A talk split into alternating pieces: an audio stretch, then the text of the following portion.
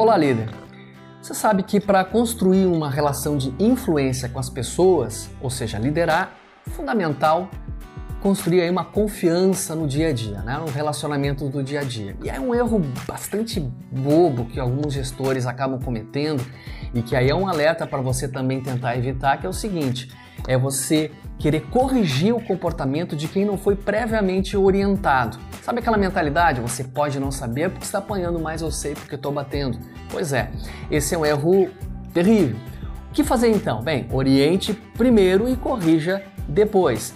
Em primeiro lugar, deixe claro para o teu liderado o que você espera dele como entrega, como resultado do seu trabalho. Seja o trabalho de um dia, de uma semana, de um mês. Ou seja, deixe clara a meta e também como é que você vai avaliar o desempenho dele nas suas funções, ou seja, os métodos de trabalho.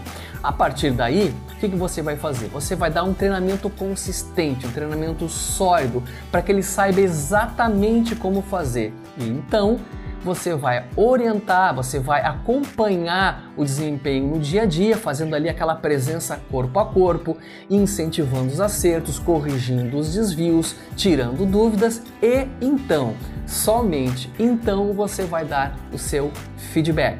Oriente primeiro, corrija depois. Dar feedback para quem não foi educado e treinado demonstra incoerência na sua liderança. Pense nisso, um grande abraço e até a nossa próxima dica.